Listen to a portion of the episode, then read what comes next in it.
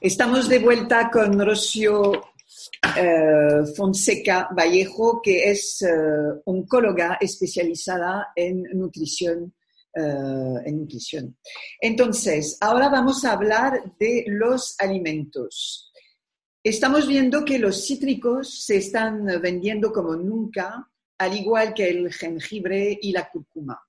Tomarlos ahora puede alejar un virus como el coronavirus o un cáncer, que preciso no es un virus, o podría tener efectos si lo hubiéramos eh, consumido desde hace meses ya. Los superalimentos de los que tanto se habla son de alguna utilidad en caso de enfermedad, como un cáncer, o simplemente son un plus para nuestro organismo eh, en general. Bueno, los superalimentos. Qué, gran mundo el de los superalimentos.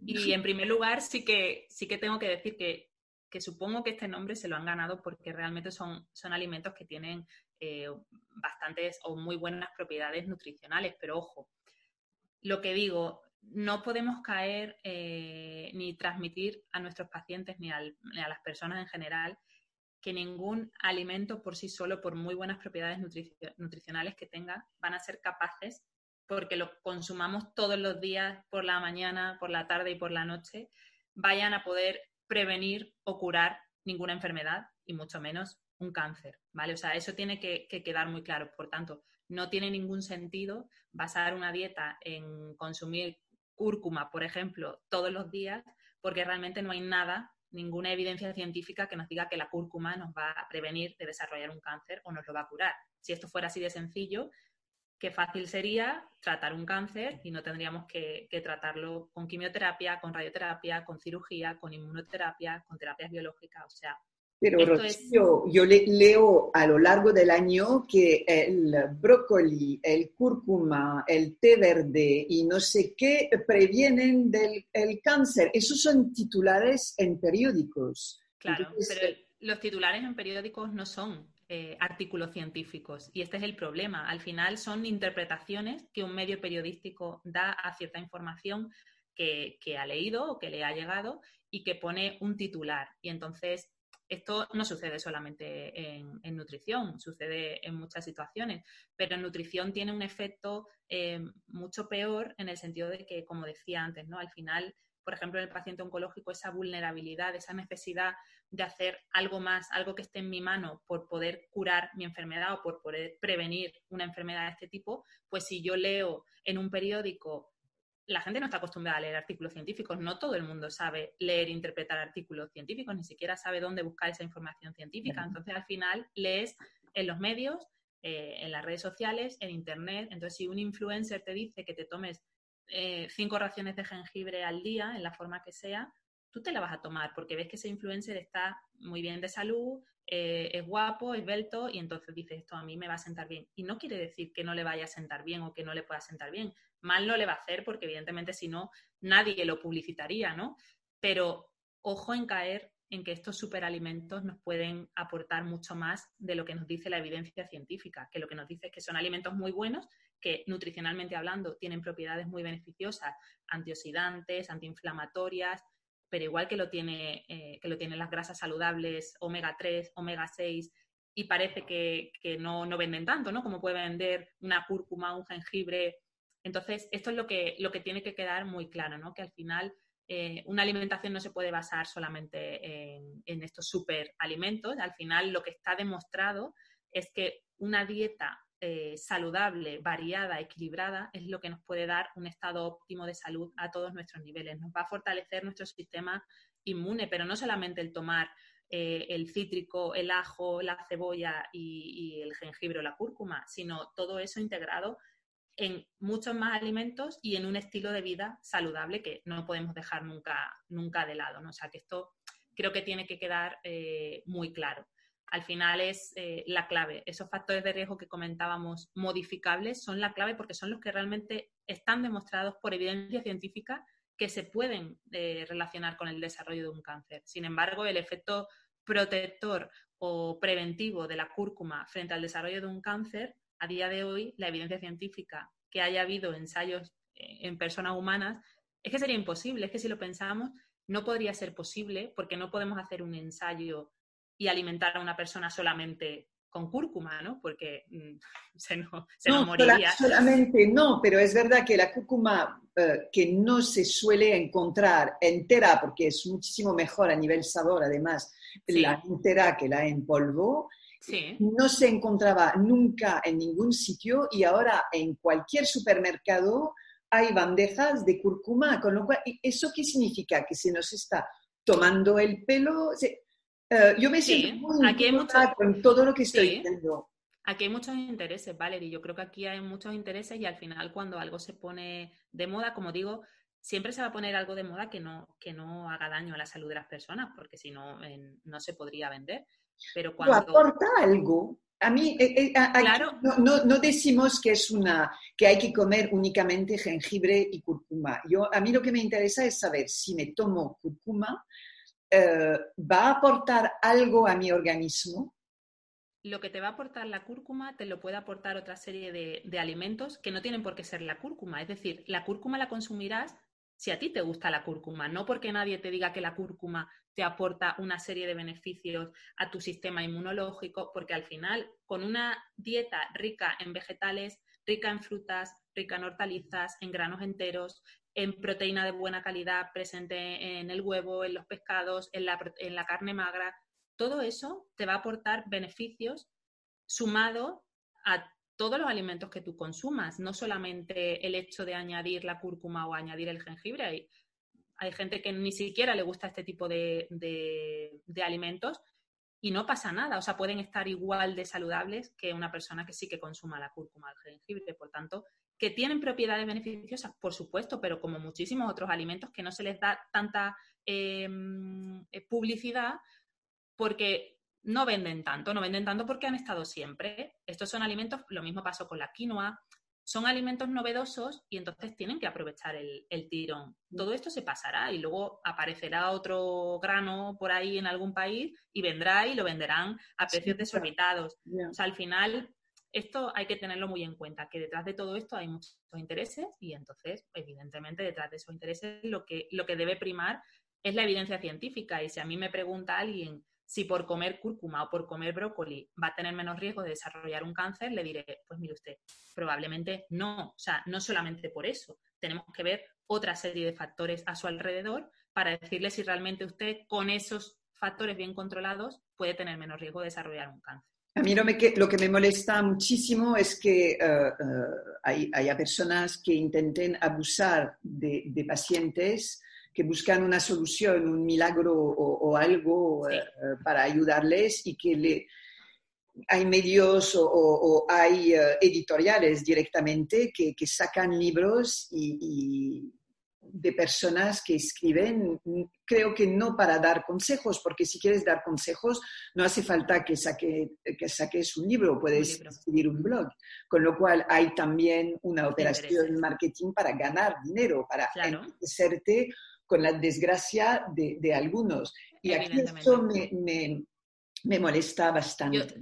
Yo, siempre, siempre lo digo, ¿eh? cuando llegue alguien a una consulta, por lo menos en el ámbito de la nutrición, de alguien que le quiera vender alguna pastilla milagrosa, algún superalimento milagroso, algo milagroso, que, que coja sus cosas y se, y se marche de ahí, porque realmente no hay evidencia científica para para basar nuestra alimentación en nada de esto. Entonces, al final, hay muchos intereses detrás que nos tienen que hacer saltar las alarmas cuando lleguemos a, una consulta de un teórico profesional que se dedica a esto y nos empieza a vender dietas milagrosas eh, que no se pueden mantener en el tiempo, eh, productos milagrosos que nos van a afectar a la economía familiar muy probablemente, o superalimentos en los que debamos basar nuestra alimentación, dejando a lo mejor de lado muchos otros y a lo mejor incluso que ni siquiera nos puedan, nos puedan llegar a gustar, ¿no? Y los tengamos que incluir sí o sí porque parezca que sean la panacea. Aquí hay otro problema, porque hablamos de consultas, de... Eh, no todo el mundo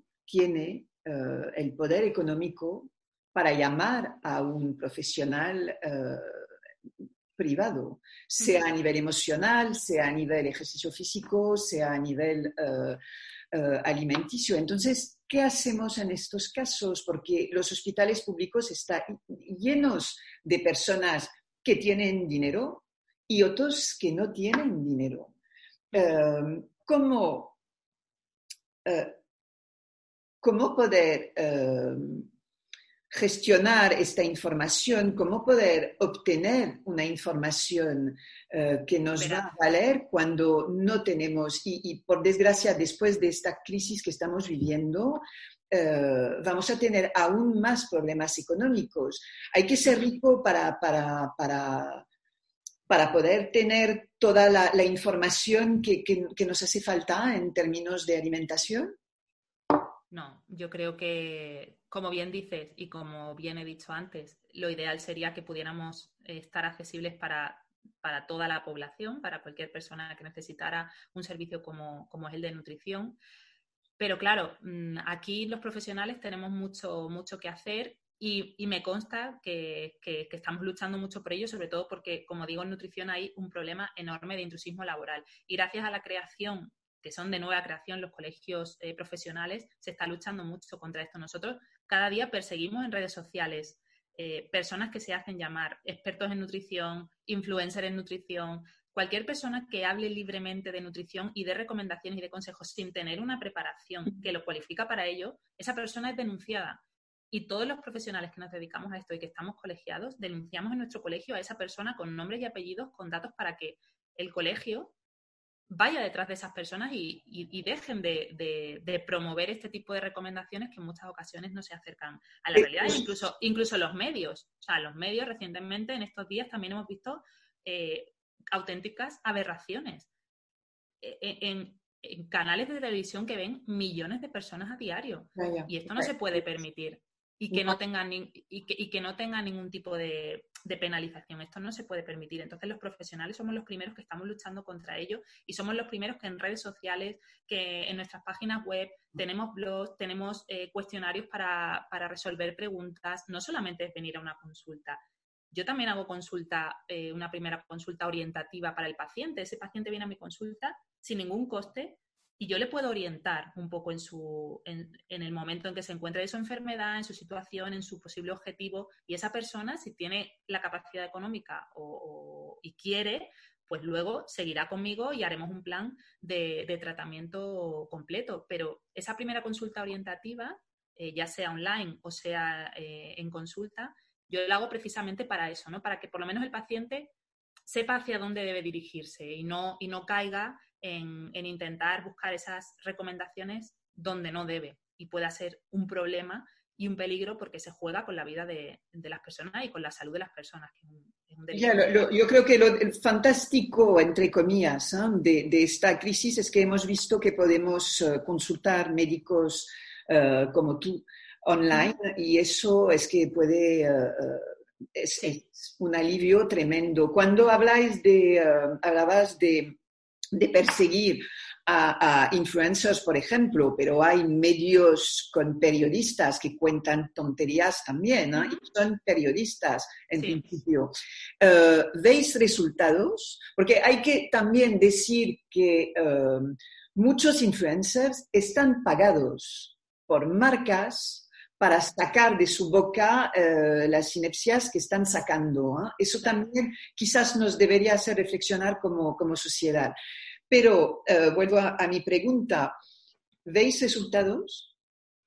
Yo creo que sí. Eh, poco a poco y, lentamente, porque estas cosas siempre son, lentas, pero, pero yo creo que sí, que, poco a poco nos estamos acercando a, esto y al final, incluso eh, por ley, ya se están persiguiendo a, a, personas que en sus redes sociales se dedican a promocionar eh, pues ya sean complementos alimenticios que al final se consideran eh, tratamientos farmacológicos que no se pueden recomendar si no es bajo prescripción de un profesional sanitario, ¿no? que es el que lo debe, eh, el, que lo debe recomendar. Entonces, si una persona está bajo tratamiento X y en sus redes sociales se dedica a promocionarlo y a decir que la persona que tenga tal, que se lo tome, eso es un delito y eso ya se está persiguiendo y, se, y, y, y hay sentencias ya frente, frente a esto, ¿no?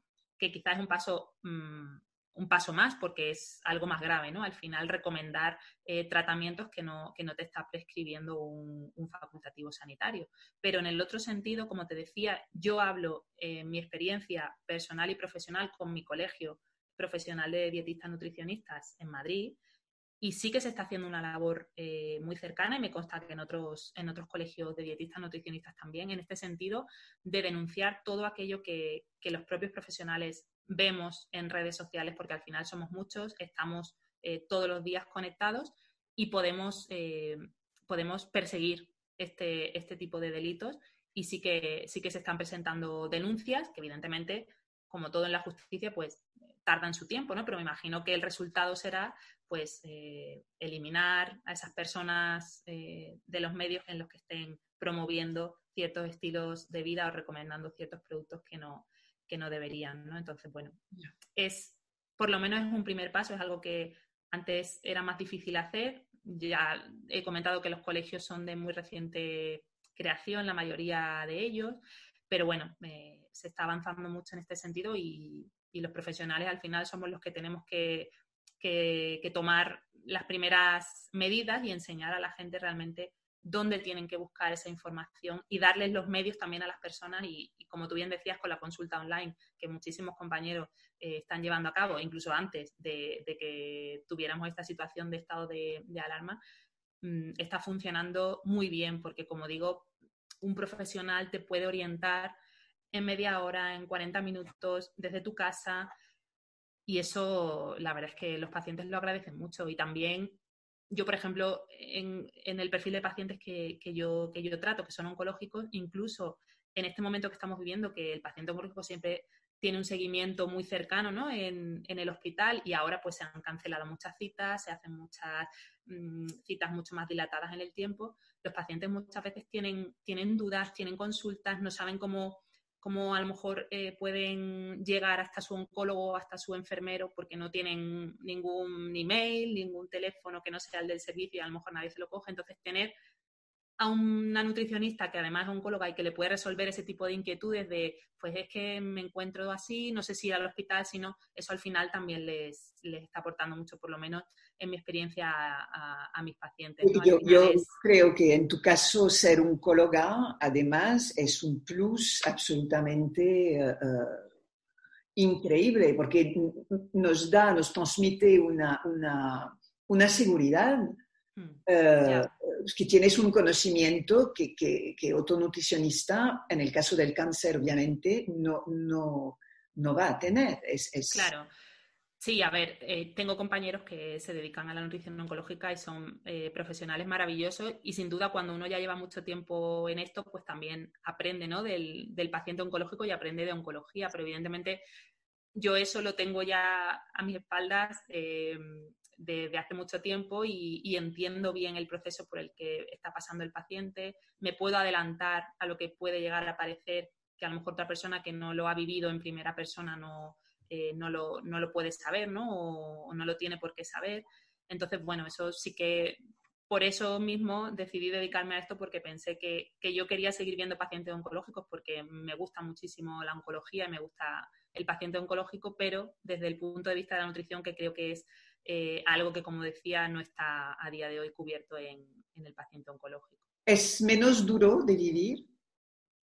Eh, quiero decir que yo creo que la vida de un oncólogo debe ser uh, dificilísima, no sé, yo es mi sentimiento, e, es, muy difícil lidiar con esta enfermedad, estando de al lado del paciente de otra manera a través de la alimentación, de sus necesidades, eh, de otro tipo de necesidad. Eh, es más fácil, entre comillas enormes, llevar este acompañamiento.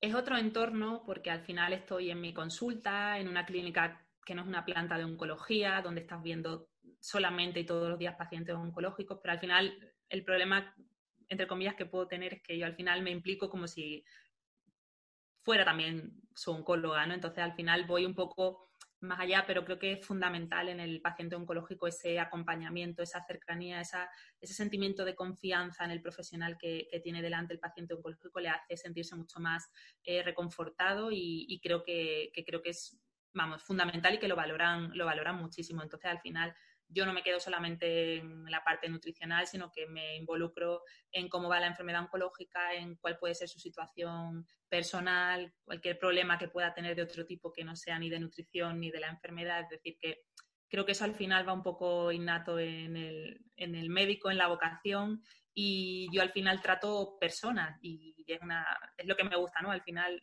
cuidar de la salud de mis pacientes es, lo que me mueve a, a, dedicarme a esto. Entonces, me involucro muchísimo. Sí que es verdad que tienes que aprender y eso se aprende, no, no se nace con ello, tienes que aprender a, dedicarte a esto también y a que no te afecte más allá de lo que, de lo que debe, pero evidentemente no somos de piedra y, y tenemos sentimientos y eso es lo que nos hace precisamente tener esa empatía con el paciente y llegar mucho más a ello. Entonces eso tampoco, tampoco se puede perder, ni esa parte humana ni esa parte empática.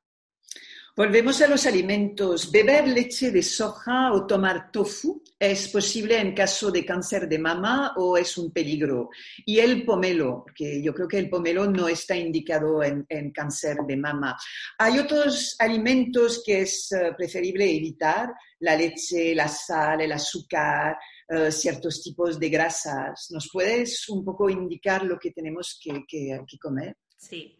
Bueno, la soja, la verdad es que es una pregunta bastante frecuente, sobre todo en los pacientes con los pacientes con cáncer de mama o los pacientes con cáncer de mama. Y sí que es verdad que la soja se ha demostrado que es un alimento muy beneficioso siempre que se consuma de forma moderada, que en nuestra cultura y en nuestro país realmente este consumo es, es moderado, no tenemos una alimentación basada en la soja, es decir, entre una y tres raciones al día de fuente de soja de buena calidad, como puede ser el tofu, una bebida láctea eh, de soja o incluso la soja en brote, sería, sería aceptable. Sí que es verdad que en pacientes con cáncer de mama que están siendo tratadas con hormonoterapia y con algún tipo de, quimioterapia en concreto, sí que siempre se debe consultar con el oncólogo específicamente y que el oncólogo le oriente en función del, tratamiento que va a recibir la paciente, que no tiene por qué saber ni, qué tratamiento es ni si puede o no tomar soja, pero en principio un consumo eh, moderado de soja. Incluso se ha visto beneficioso, pero bueno, como hay resultados en otros estudios que no son tan concluyentes, pues siempre hay que tener un poco de, moderación, ¿no? Pero, pero no podemos decir que sea, que sea un alimento. Pero una persona que, que, toma un café con leche de soja no le va a pasar nada, ¿no? No, no habría problema. Vale.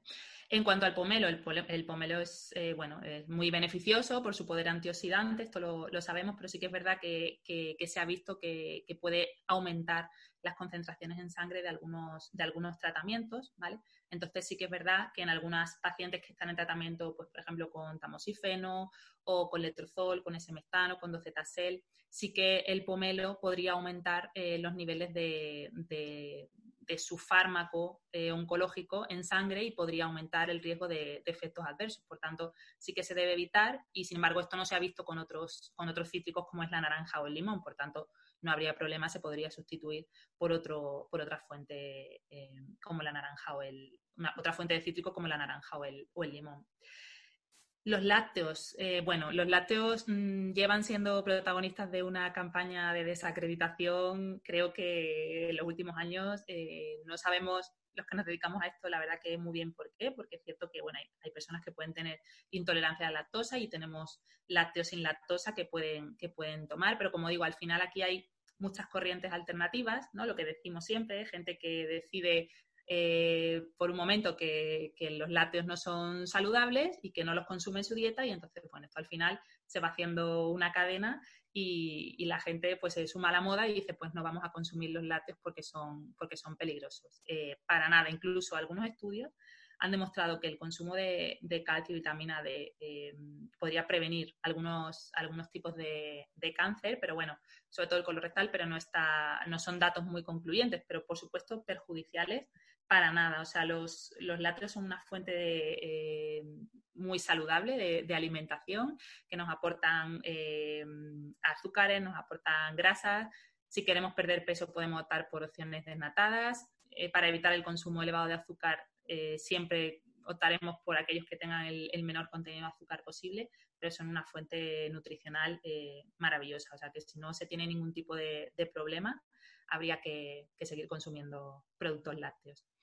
El azúcar. El azúcar, lo que sí eh, tenemos que tener en cuenta es que el consumo de azúcar, de azúcares refinados, lo que sí nos va a, lo que sí va a contribuir es a un aumento de, nuestro peso. O sea, el sobrepeso y obesidad que hemos visto que sí que está relacionado con, un mayor riesgo de, de desarrollar un cáncer, pues sí que está relacionado directamente con el consumo de azúcares. Por tanto, el consumo de azúcares el, azúcar es el azúcar que añades, no el azúcar de la fruta, ni de la pasta, ni del arroz, ni de esto, ¿no? Es... Los azúcares, sobre todo los azúcares refinados y el azúcar de mesa, el azúcar que añadimos, ¿vale? Entonces, esto sí que hay que limitar eh, su consumo todo lo que podamos porque lo que va a hacer es aumentar eh, nuestro peso y esto sí podría ser un factor de riesgo para el cáncer. Además, los azúcares son proinflamatorios, ¿vale? Entonces, pues bueno, si sumamos esto a cualquier otra situación inflamatoria que podamos tener en su interior, pues al final ese, mm, ese clima de inflamación eh, interna sí que puede contribuir al desarrollo de enfermedades, entre ellas el, el cáncer. La sal, la sal al final se debe evitar en la medida de lo posible y sobre todo que existen muchísimas alternativas y muchísimas especies para poder eh, dar sabor a los platos sin necesidad de, consumir demasiado, demasiada sal en nuestro día a día. O sea que... La cúrcuma, por ejemplo, se puede añadir. Claro que sí, sí, sí, sí. Sí, la cúrcuma es buenísima y para el que le guste es buenísima, pero pero no deja de ser una moda el que ahora tengamos que consumir todos cúrcuma, jengibre y, y, este tipo de alimentos, ¿no? Y las grasas, bueno, las grasas eh, pasan un poco lo mismo que como con los lácteos, ¿no? Al final, como digo, siempre asociamos mucho el tema de la alimentación a la dieta, al perder peso, y claro, las grasas son como las principales enemigas. Y aquí hay que decir que sin las grasas no podríamos vivir. O sea, al final, eh, las membranas celulares, el, recubrimiento de nuestras células principalmente se compone de grasas. Y si no ingiriéramos grasa y no, no tuviéramos fuentes de grasas para sintetizar esas membranas, pues moriríamos, directamente no podríamos vivir. ¿Qué pasa? Que evidentemente hay que elegir esas fuentes de grasa más saludables y dejar de lado esas grasas saturadas que conocemos, ¿no? que son, que son las, las que no son saludables, y optar por fuentes de grasa saludables pues, de omega 3, de omega 6, como pueden ser los pescados azules, los frutos secos, el aguacate, el aceite de oliva virgen extra, que son los que deben formar em, el eje principal del consumo de, de, grasas en, nuestra, en nuestro día a día. ¿no? Al final, es fundamental y no podemos eh, vivir sin grasas. Em, ¿Se deben cocinar los alimentos de manera especial? ¿Es mejor comer todo cocido eh, o, es, se puede comer crudos? Hay alimentos como ciertos quesos, por ejemplo, con uh, moho que, que, son, que es aconsejable evitar. A ver, eh, en cuanto a las técnicas de cocinado, podemos decir para el paciente oncológico y para cualquier persona en general que siempre se debe, optar por técnicas como el, horno, el cocido, la plancha, el hervido, que son técnicas, eh, bueno, pues que mantienen mejor las propiedades de los, de los alimentos, ¿vale?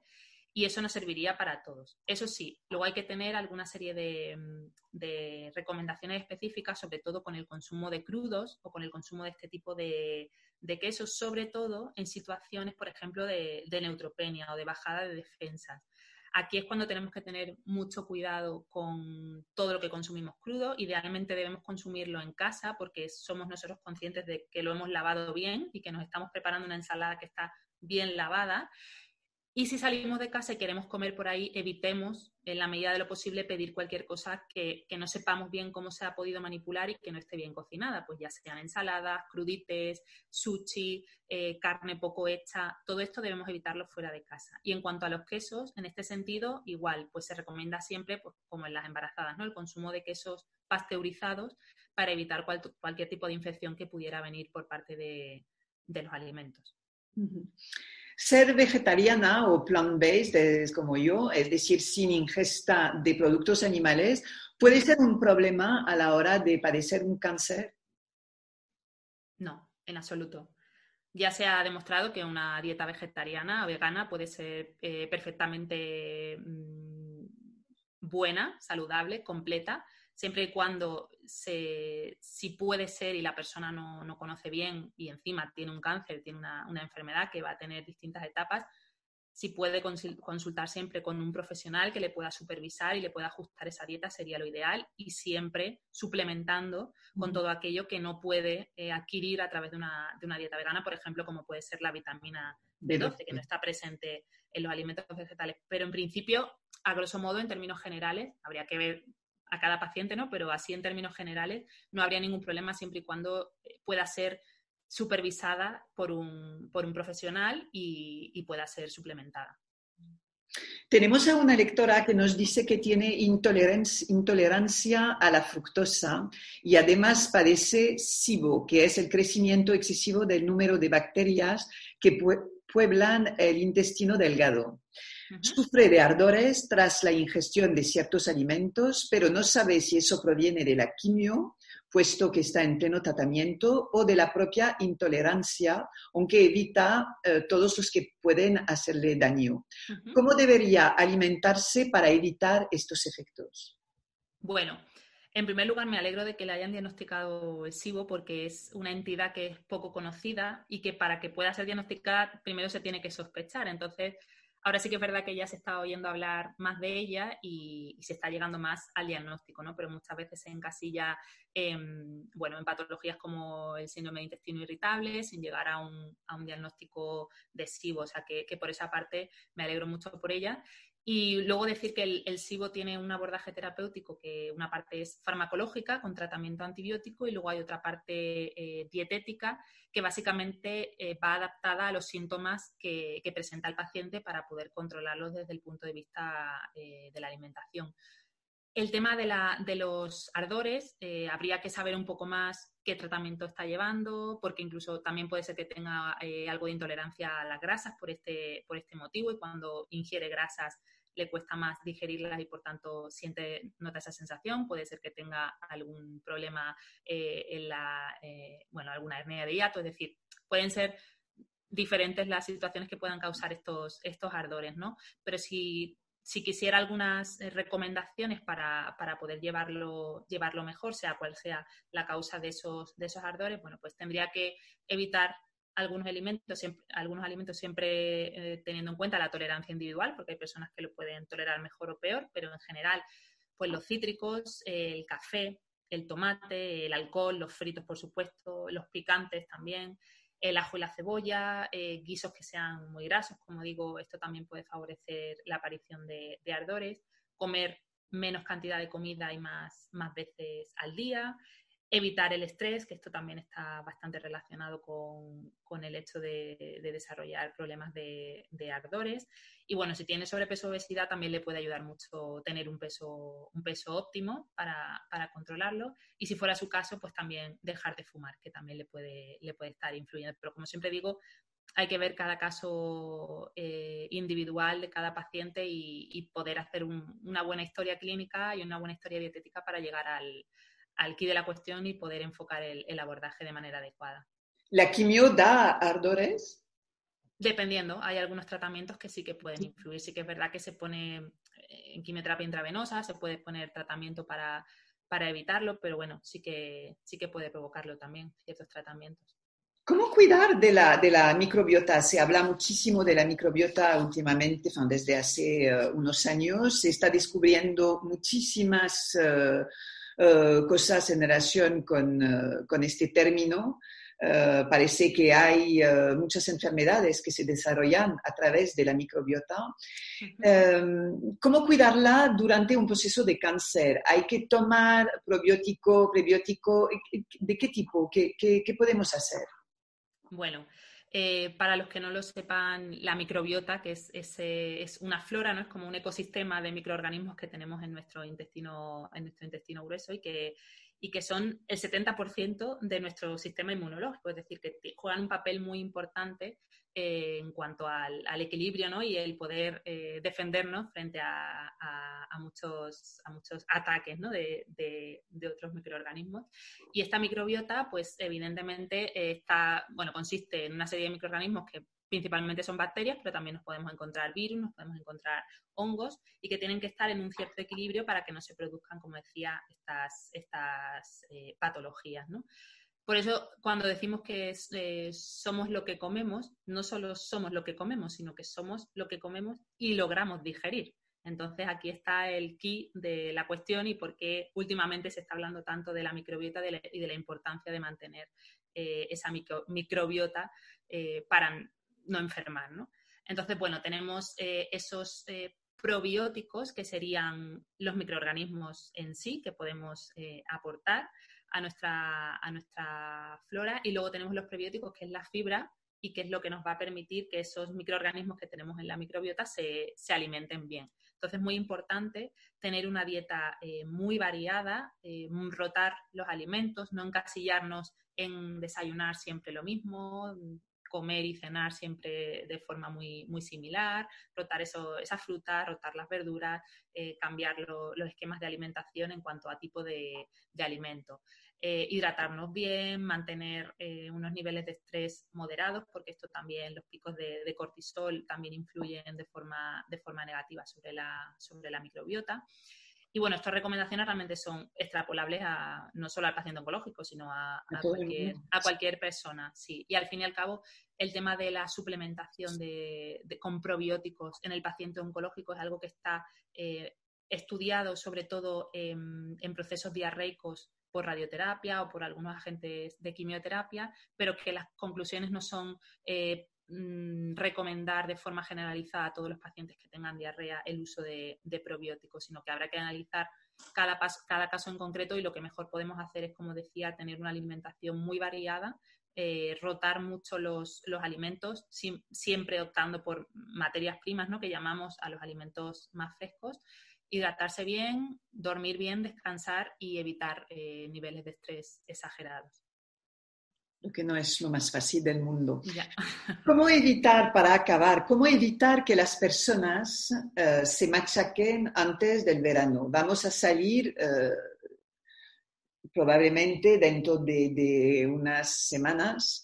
Las temperaturas van a subir, la gente eh, va a querer salir, hay personas que solamente están soñando con sus vacaciones, y cada año, y, las revistas van a salir, nos van a vender las famosas dietas milagrosas eh, para perder este peso que supuestamente hemos cogido durante eh, este, estos casi dos meses de confinamiento.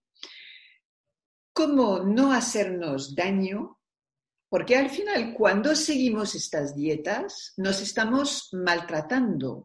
Estamos maltratando nuestro motor y nuestro motor es nuestro cuerpo. ¿Cómo evitarlo? Bueno, las dietas milagro, que, yo siempre digo, creo que su nombre viene de que realmente son, sería un milagro si funcionaran. Al final es algo que se cae por su propio peso. O sea, ¿cómo pueden hablar de salud o vender salud un tipo de dieta o de alimentación que no se puede mantener durante mucho tiempo porque puede ser muy perjudicial para la salud. Y que normalmente son dietas que, bueno, que una persona mm, lleve bata blanca, corbata o no la lleven, me da igual, eh, empieza a promover y sobre todo mm, si ciertas personas con famosas o influencers eh, las llevan a cabo o las promocionan, pues entonces llegan a mucha más gente y esto es un peligro eh, enorme. Entonces, eh, ninguna dieta milagrosa, ninguna píldora, ningún suplemento, todo esto lo que va a hacer es que perdamos peso, sí, nos van a prometer perder peso de forma muy rápida, pero no nos van a hablar nunca de las posibles complicaciones que pueden tener en nuestra salud ni del efecto rebote que esto puede tener sobre nuestra salud. Entonces, lo que siempre digo, al fin y al cabo, de lo que se trata es de que alguien te enseñe a llevar un estilo de vida saludable que te pueda acompañar siempre, es transformar tu hábito de alimentación. No es hacer una dieta para perder 15 kilos en dos meses y luego qué. No puedes estar toda la vida manteniendo esa dieta, ni manteniendo esas píldoras, ni manteniendo esos suplementos. Entonces tienes que recurrir al final a alguien que te enseñe realmente a comer bien. Te va a enseñar a comer bien y te va a adaptar la dieta para que tú puedas perder peso. Y entonces eso sería lo ideal, que una persona, eh, un profesional de la nutrición, pudiera eh, eh, asesorar a las personas para perder peso o que la persona antes de, ponerse en manos de, este tipo de dietas o de este tipo de suplementos, de este tipo de píldoras, pudiera tirar de alguien que, sea realmente un profesional de la, nutrición que le ayude a perder peso de forma saludable.